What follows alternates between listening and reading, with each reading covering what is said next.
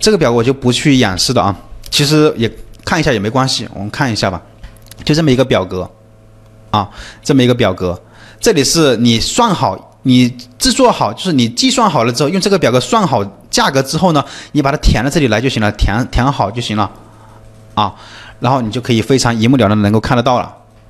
那么这两个表格啊，这两个表格你们需要的。到时候可以直接联系我们的微信，在我们下课之后啊，现在是在上课，这两个表格我还没有发到微信他那个助理的微信上面去。现在你问他，他也没有。下课之后呢，你再问他去联系他要就行了。然后。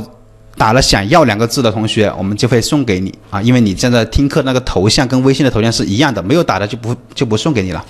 好，最后呢，我们再进入到咱们的这个问题解答的一个沙龙。你有任何不懂问题的同学呢，你现在我们课程已经讲完了啊，你把问题呢发上来，好吧，把问题发上来，我们就直接解答你这个问题。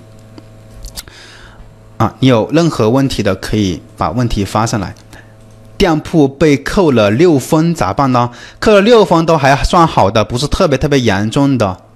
啊，你要是扣了二十四分，那你就店铺就比较严重了。六分还好，刚开始是那六分还是比较算是不是很严重的。你经营一段时间之后啊，它就好了，它就慢慢就恢复了，好吗？我看一下啊，上面你们问了太多问题了，我的天呐！啊，老师，公司公司是做五金类的小产品的，产品呢是公司提供的，要怎么选品，怎么布局呢是比较好？等一下，你们这个问题老跳来跳去啊，我再拉上去，我截个图吧。好，这个问题啊，老师，呃，我公司呢做的是五金类小产品，产品都是公司提供，要怎么选品？怎么布局？如果像像像这种啊，你们是公司自己去生产的，就是你你也没必要去幺六八八去找这些产品的这种啊，就你工厂自己可以生产的。像这种你就不是去选品了，你是去开发、去研发产品了。你你这个录像啊，如果说你没有时间去研发新品，那么你可以找一些你同行。同行的那些商品进货过来卖也可以，但是你有自主研发能力的，就是你自己去研去开发新的产品出来了，